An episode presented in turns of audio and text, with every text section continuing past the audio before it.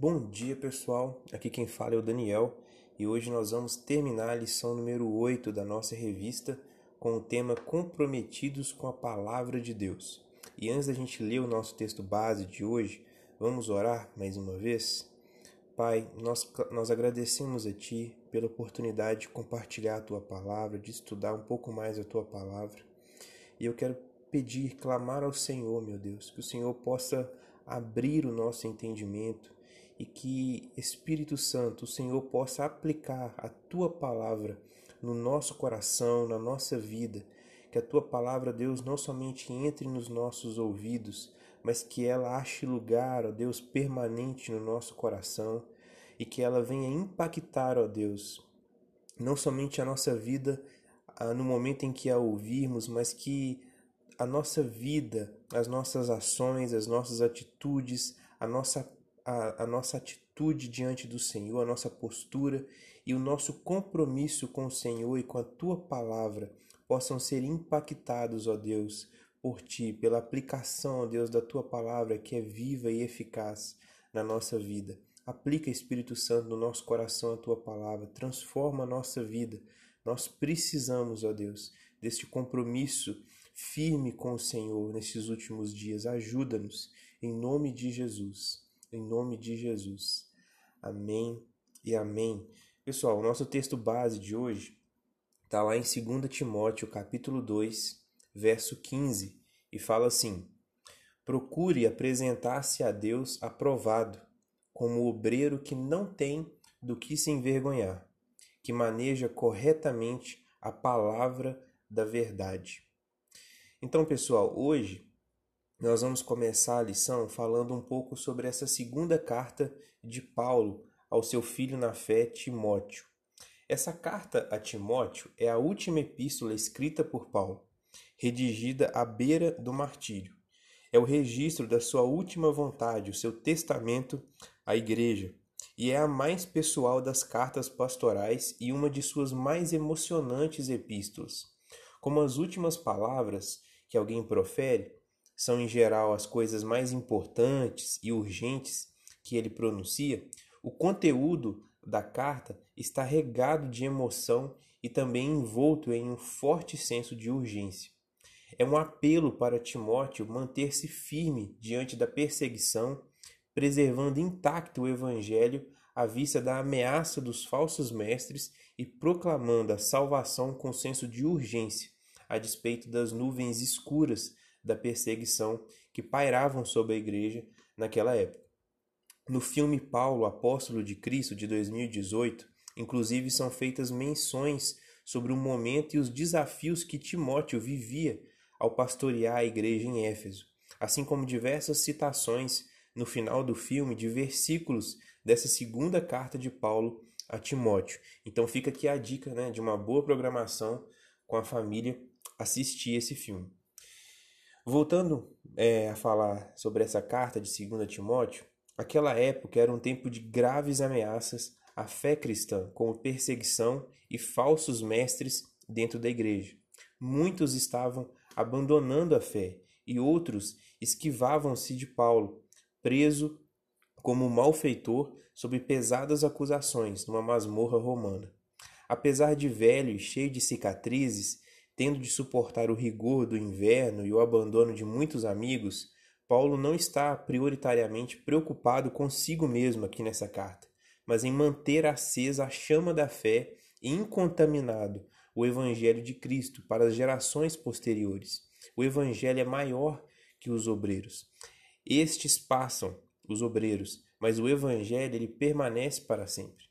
E embora Timóteo fosse jovem, tímido e doente, ele estava à frente da grande igreja de Éfeso, que era a capital da Ásia Menor naquela época, um campo minado pelos falsos mestres e de gigantescas lutas espirituais.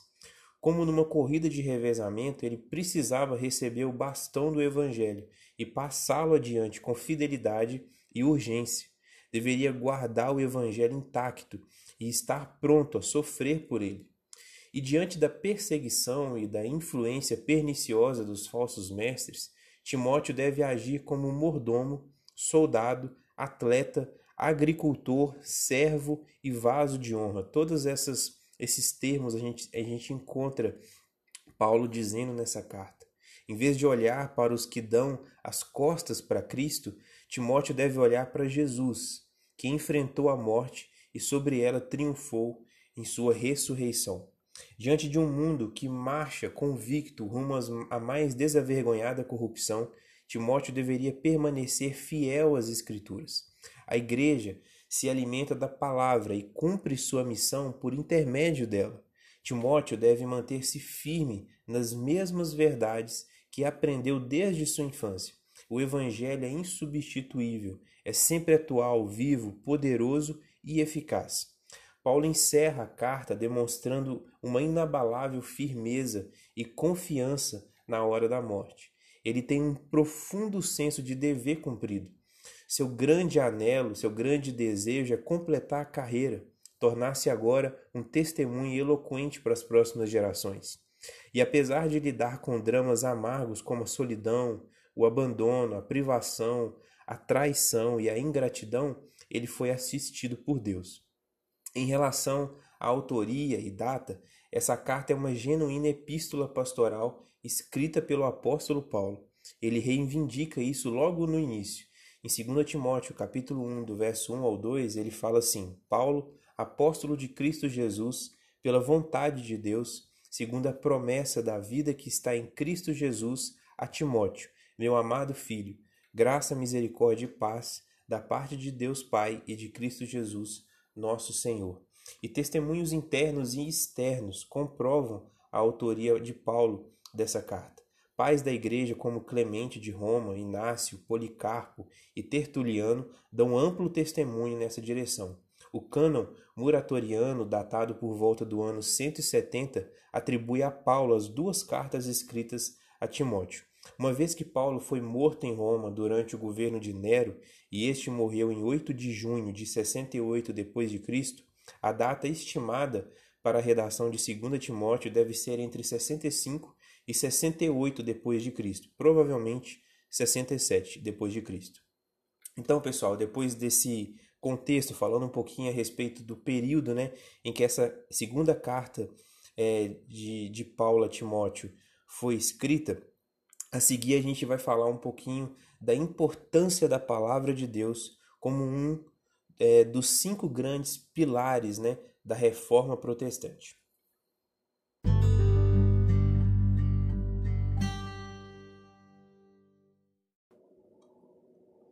A reforma protestante do século XVI, liderada por Martinho Lutero, deu uma contribuição enorme à Igreja por uma simples razão: nos levar de volta ao padrão da palavra de Deus. Dentro desse contexto se destacaram cinco solas e uma delas era justamente sola escritura, que quer dizer somente a escritura. Esse fundamento destaca a palavra de Deus, a Bíblia, como a nossa única regra de fé e conduta, e de que ela é interpretada por si mesma, independentemente de qualquer fonte externa e até mesmo da tradição oral. O livro de Atos faz menção aos cristãos bereanos como sendo mais nobres do que os tessalonicenses por um único motivo: eles receberam a mensagem com grande interesse, examinando todos os dias a Escritura para conferir se tudo que era pregado pelos apóstolos estava de acordo com ela. Quando Filipe prega o evangelho àquele etíope que voltava de Jerusalém, ele o faz pela Escritura Lá em Atos, capítulo 8, do verso 32 ao 35, nós vemos essa passagem que diz assim: O eunuco estava lendo esta passagem da Escritura. Ele foi levado como ovelha para o matadouro, e como cordeiro mudo diante do tosqueador, ele não abriu a sua boca. Em sua humilhação foi privado de justiça. Quem pode falar dos seus descendentes? Pois a sua vida foi tirada da terra. O eunuco perguntou a Filipe: Diga-me, por favor, de quem o profeta está falando? De si próprio ou de, ou de outro? Então Filipe, começando com aquela passagem da Escritura, anunciou-lhe as boas novas de Jesus. E o próprio Jesus provou pelas Escrituras a sua missão, a sua obra e o seu papel, não só para os discípulos no caminho de Emaús, mas a todos os seus apóstolos. O tempo todo nós percebemos que a fé cristã é fundamentada e alicerçada nas Escrituras, que é a palavra de Deus. E nada disso mudou. O apóstolo Paulo escreve em 1 Coríntios 4, 6 e diz assim: Não ultrapassem o que está escrito. Por isso, levantar essa bandeira teve um papel fundamental na história da igreja, nos levando de volta ao lugar de onde nunca deveríamos ter saído a convicção da nossa fé. Fé que é gerada, estabelecida e definida sempre pela palavra de Deus.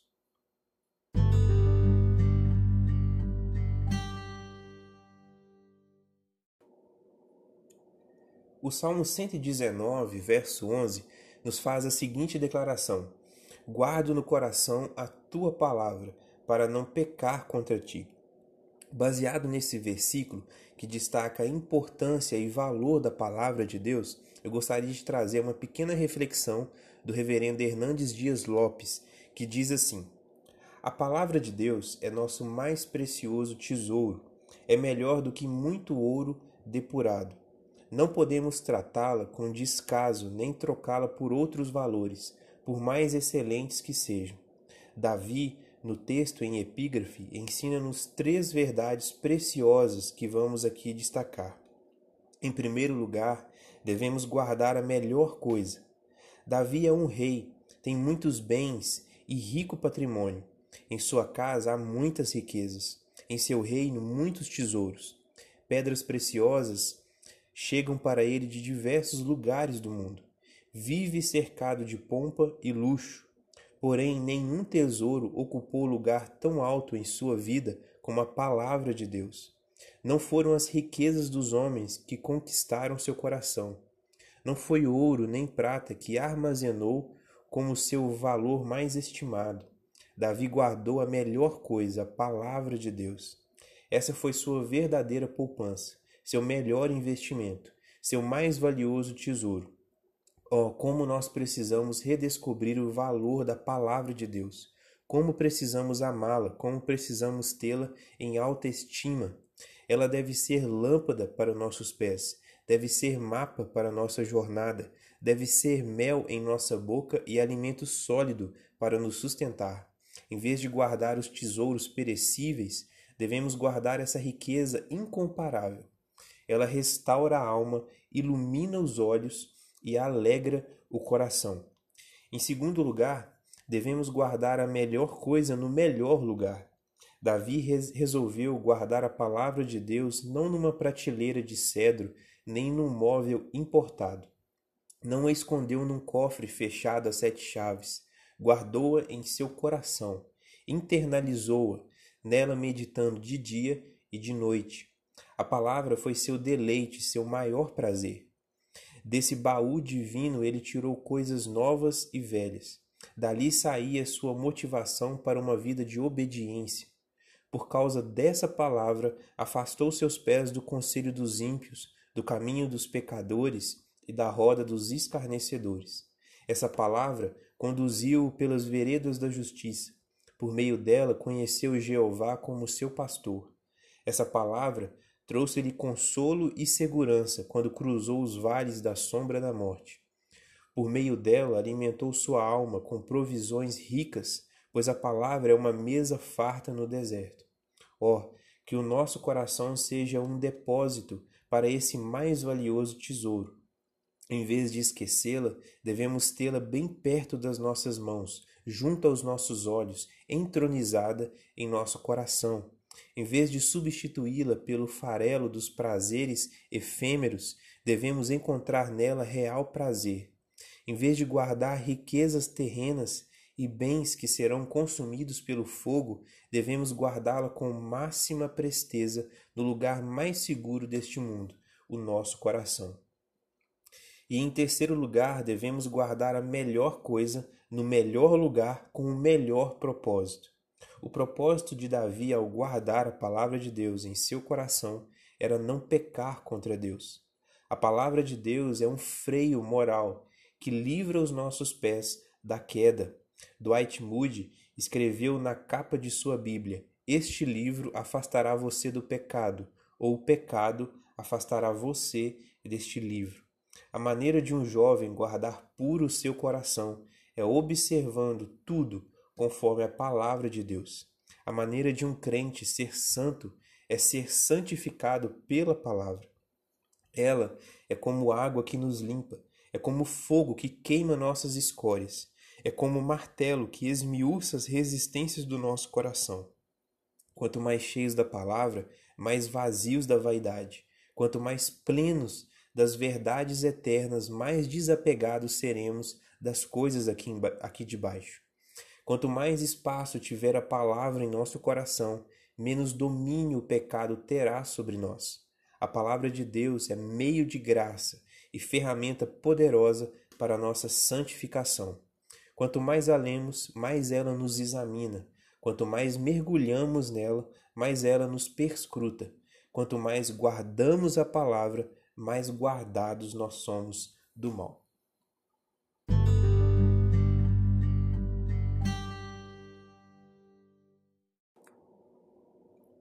O apóstolo Paulo está preso num calabouço romano, uma sala de espera do martírio. A fornalha da perseguição contra a igreja está acesa. Paulo dá suas últimas recomendações a Timóteo, um pastor jovem, doente e tímido, sobre como enfrentar vitoriosamente o tempo do fim. Dentre essas recomendações, dos versos 13 a 17 do capítulo 3 de 2 Timóteo, Paulo fala a respeito da fidelidade à palavra de Deus. 2 Timóteo 3, do 13 ao 17, diz assim: Mas os homens perversos e impostores irão de mal a pior, enganando e sendo enganados. Tu, porém, permanece naquilo que aprendeste e de que foste inteirado, sabendo de quem o aprendeste, e que desde a infância sabes as sagradas letras, que podem tornar-te sábio para a salvação pela fé em Cristo Jesus. Toda a Escritura é inspirada por Deus e útil para o ensino, para a repreensão, para a correção, para a educação na justiça, a fim de que o homem de Deus seja perfeito e perfeitamente habilitado para toda boa obra. Não obstante, não obstante as centenas de livros evangélicos, as dezenas de Bíblias de estudo, estamos vivendo hoje uma geração, infelizmente, analfabeta de Bíblia. Os crentes não têm firmeza. Eles correm atrás das últimas novidades do mercado da fé. Eles não examinam mais a palavra de Deus. Não têm raízes nem compromisso com ela. A luz interior é mais importante que a palavra revelada. A experiência é mais importante que a verdade. As emoções estão no trono e a razão acaba, acaba sendo destronada dos corações. As pessoas buscam salvação, mas não o Salvador. Elas querem as bênçãos, mas não o abençoador. Querem as dádivas, mas não o compromisso. Então, nós podemos destacar dois pontos importantes a respeito da fidelidade à palavra, de acordo com o texto que nós lemos. A primeira, o primeiro ponto é a instabilidade dos impostores e a firmeza dos que permanecem na palavra. Nesse sentido, Paulo enfatiza duas realidades: a instabilidade dos impostores. Lá no verso 13 diz assim: Mas os homens perversos e impostores irão de mal a pior, enganando e sendo enganados. Os que abandonam a palavra para buscar as novidades do mercado da fé seguem enganando e sendo enganados. A vida acaba sendo uma ciranda. Todo dia tem uma coisa nova. Há uma leveza, uma mutação constante. Nada é permanente. A cada dia é preciso inventar uma novidade, uma nova doutrina, uma nova prática, uma nova experiência. A cada geração, nós precisamos estar atentos aos perigos das inovações. Nós vivemos hoje a realidade de uma igreja pós-denominacional. Os líderes estão fundando igrejas como se fossem franquias empresariais. Eles veem a igreja como uma empresa familiar, uma fonte de lucro. Hendrickson diz acertadamente que o castigo recebido pelos que querem enganar outros é serem vítimas de um poder enganador. Aqueles que usam a arma do engano serão degolados pelo próprio engano. Eles tentam iludir, mas eles mesmos serão iludidos. O segundo ponto que a gente destaca é a firmeza dos fiéis. O verso 14 e 15 fala assim: Tu, porém, permanece naquilo que aprendeste e de que foste inteirado, sabendo que de quem o aprendeste e de que desde a infância sabes as sagradas letras, que podem tornar-te sábio para a salvação pela fé em Cristo Jesus. A ordem de Paulo a Timóteo para permanecer firme nas Escrituras nunca foi tão oportuna quanto em nossa geração, pois, como diz John Stott, os homens se orgulham de inventar um novo cristianismo com uma nova teologia e uma nova moral. Tudo isso dando sinais de uma nova reforma.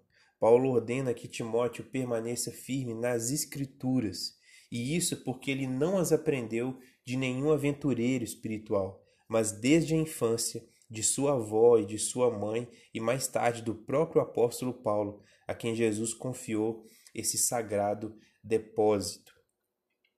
E o segundo ponto que a gente pode destacar a respeito da fidelidade à palavra é que a, é, da palavra de Deus em relação ao engano dos impostores. As Escrituras são sagradas, confiáveis e úteis. A Bíblia é o livro dos livros, inspirada por Deus, escrita por homens santos, concebida no céu, nascida na terra, odiada pelo inferno, pregada pela igreja, perseguida pelo mundo e crida pelos fiéis. A palavra de Deus é infalível, inerrante e suficiente. É vencedora e invicta em todas as batalhas. Tem saído ilesa do ataque implacável dos críticos e das fogueiras da intolerância. A palavra de Deus é a bigorna que tem quebrado todos os, ma os martelos dos céticos. Homens perversos se esforçam para destruí-la, queimá-la, escondê-la ou atacá-la, mas ela tem saído ilesa de todas essas investidas. Ela é viva e poderosa, ela é atual e ela é oportuna, é a divina semente. Por meio dela nós somos gerados de novo. Por meio dela nós cremos em Cristo. É por meio dela que somos fortalecidos. A palavra de Deus é água para os sedentos, pão para os famintos e luz para os errantes. Por meio dela nós somos santificados e através dela nós recebemos poder. A palavra de Deus é a arma de combate e o escudo que nos protege. É mais preciosa que o ouro e mais doce que o mel. Duas verdades devem ser destacadas aqui em relação à palavra. A primeira verdade, a origem das Escrituras. O verso 16 fala assim: toda a Escritura é inspirada por Deus e útil para o ensino, para a repreensão, para a correção, para a educação na justiça. Verso 16, parte A. As Escrituras não são fruto da concepção humana, mas da revelação divina. Elas não provêm da descoberta humana, mas do sopro divino. Toda a autoridade das Escrituras depende exclusivamente da sua origem divina. O termo traduzido como inspirada é a palavra grega theopneustos, que significa literalmente soprada por Deus. Isso não quer dizer, porém, que Deus anulou a personalidade, o estilo ou a preparação dos seus escritores uma vez que esses homens santos falavam, falaram movidos pelo Espírito Santo. 2 Pedro, capítulo 1, do 20 ao 21, fala assim: Antes de mais nada, saibam que nenhuma profecia da Escritura provém de interpretação pessoal, pois jamais a profecia teve origem na vontade humana, mas homens falaram da parte de Deus, impelidos pelo Espírito Santo. Ser inspirada por Deus significa que as Escrituras surgiram na mente de Deus e foram comunicadas pela boca de Deus, pelo sopro de Deus ou pelo seu Espírito. As Escrituras são, pois, no verdadeiro sentido do termo, a palavra de Deus, porque Deus as disse. É como os profetas costumavam anunciar: a boca do Senhor o disse. É importante destacar que toda a Escritura, e não apenas parte dela, é inspirada por Deus. Tanto o Antigo quanto o Novo Testamentos compõem a totalidade das Escrituras. Vamos ver alguns textos que falam exatamente a respeito disso. 1 Coríntios, capítulo 2, do verso 12 ao verso 13, fala assim: Nós, porém, não recebemos o espírito do mundo, mas o espírito procedente de Deus, para que entendamos as coisas que Deus nos tem dado gratuitamente. Delas também falamos, não com palavras ensinadas pela sabedoria humana, mas com palavras ensinadas pelo Espírito, interpretando verdades espirituais para os que são espirituais. 1 Coríntios 10, 11 também nos fala assim: Essas coisas aconteceram a eles como exemplos e foram escritas como advertência para nós, sobre quem tem chegado o fim dos tempos. Paulo aqui estava falando a respeito do, do Antigo Testamento. Em 1 Tessalonicenses 2, verso 13, também fala assim: Também agradecemos a Deus sem cessar, pois ao receberem de nossa parte a palavra de Deus, vocês a aceitaram, não como palavra de homens, mas segundo verdadeiramente é, como palavra de Deus, que atua com eficácia em vocês, os que creem. E em 2 Pedro, capítulo 3, do 15 ao 16, também nos fala assim: Tenham em mente que a paciência de nosso Senhor significa salvação, como também o nosso amado irmão Paulo lhes escreveu com a sabedoria que Deus lhe deu. Ele escreve da mesma forma em todas as suas cartas, falando nelas desses assuntos. Suas cartas contêm algumas coisas difíceis de entender, as quais os ignorantes e instáveis torcem, como também o fazem com as demais escrituras, para a própria destruição deles. Então, gente, muitos liberais aproximam-se das escrituras carregados de ceticismo e contestando toda a inspiração, inerrância e infalibilidade dela. Há aqueles que enganosamente afirmam que as escrituras apenas contêm a palavra de Deus mas não são a palavra de Deus. E tem outros que negam a sua historicidade e tentam jeitosamente explicar seus registros históricos e seus milagres de forma metafórica. Permanece, portanto, a verdade, a verdade inabalável de que toda a Escritura é inspirada por Deus. E sobre esse sólido fundamento, nós devemos erigir, né, é, levantar a bandeira da nossa fé. John Wesley ele usou uma forte lógica justamente para provar a origem divina das Escrituras e é muito legal. Fala assim: a Bíblia foi concebida por uma das três fontes: um, por homens bons ou anjos, dois, por homens maus ou demônios, e três, ou por Deus.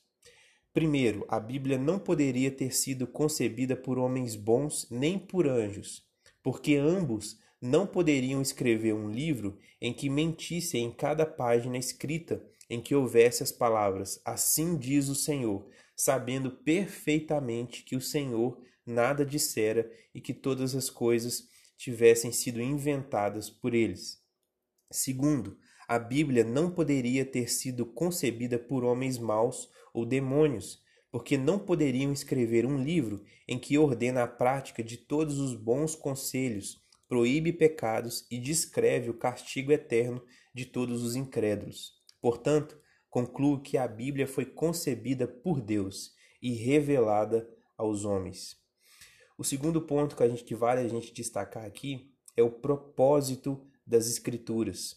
O versos dos, dos versos 15 a 17 de 2 Timóteo 3 fala assim: "E que desde a infância sabes as sagradas letras, que podem tornar-te sábio para a salvação pela fé em Cristo Jesus. Toda a Escritura é inspirada por Deus e útil para o ensino, para a repreensão, para correção, para educação na justiça, a fim de que o homem de Deus seja perfeito e perfeitamente habilitado para toda boa obra. Se a origem das Escrituras nos fala de onde ela provém, o seu propósito trata do que ela pretende. Então vejamos aqui três aspectos desse propósito da palavra de Deus. o primeiro deles, as escrituras conduzem as pessoas à salvação. A gente vê isso aí no verso 15 que fala assim: e que desde a infância sabes as sagradas letras, que podem tornar-te sábio para a salvação pela fé em Cristo Jesus.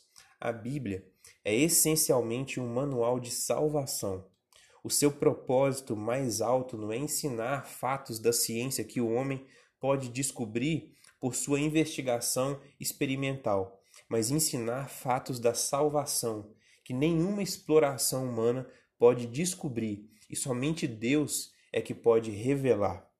As Escrituras falam sobre a criação e a queda, ensinam sobre o juízo de Deus e também de seu amor redentor. O segundo ponto é que as Escrituras anunciam a salvação por intermédio de Cristo. A gente vê isso ainda no verso 15, parte B, que fala assim: que podem tornar-te sábio para a salvação pela fé em Cristo Jesus. A salvação é por meio de Cristo. No Antigo Testamento, as pessoas eram salvas pelo Cristo da promessa. No Novo Testamento, elas são salvas pelo Cristo da história. No Antigo Testamento, as pessoas olhavam para frente, para o Cristo que haveria de vir. Já no Novo Testamento, elas olham para trás, para o Cristo que já veio. No Antigo Testamento, as pessoas creram no Cristo da promessa. No Novo Testamento, as pessoas creram no Cristo da história. O Antigo Testamento anuncia a promessa e a preparação para a chegada de Cristo. Os evangelhos expõem o nascimento, a vida, o ensino, os milagres, a morte, a ressurreição e a ascensão de Cristo. O livro de Atos relata a propagação do evangelho de Cristo desde Jerusalém até Roma. As epístolas apresentam a ilimitada glória da pessoa e da obra de Cristo, aplicando-a à vida do cristão e da igreja. O Apocalipse traz a consumada vitória de Cristo e da sua igreja. Cristo é o centro da eternidade, da história e das Escrituras. Ele é o Salvador do mundo, o único nome dado entre os homens pelo qual importa que sejamos salvos, como diz lá em Atos capítulo 4, verso 12. E o terceiro aspecto que a gente destaca é que as escrituras tratam tanto da doutrina quanto da conduta. A gente vê isso nos versos 16 a 17, que fala assim: Toda a escritura é inspirada por Deus e útil para o ensino, para a repreensão, para a correção, para a educação na justiça, a fim de que o homem de Deus seja perfeito e perfeitamente habilitado para toda boa obra. Pressupõe-se ensino ou doutrina o que é certo, repreensão o que não é certo, correção como se tornar certo e educação na justiça em como permanecer certo. John Kelly explica essa passagem da seguinte forma e é bem esclarecedor. A escritura é pastoralmente útil para o ensino, isto é, como fonte positiva de doutrina cristã. Para repreensão, isto é, para refutar o erro e para repreender o pecado, para correção, isto é, para convencer os mal orientados dos seus erros e colocá-los no caminho certo outra vez, e para a educação na justiça, isto é, para a educação construtiva na vida cristã.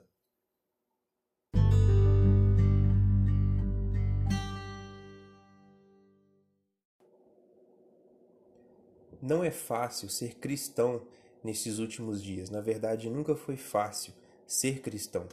O povo de Deus vive como se estivesse remando o tempo todo contra a correnteza e, de fato, nós estamos.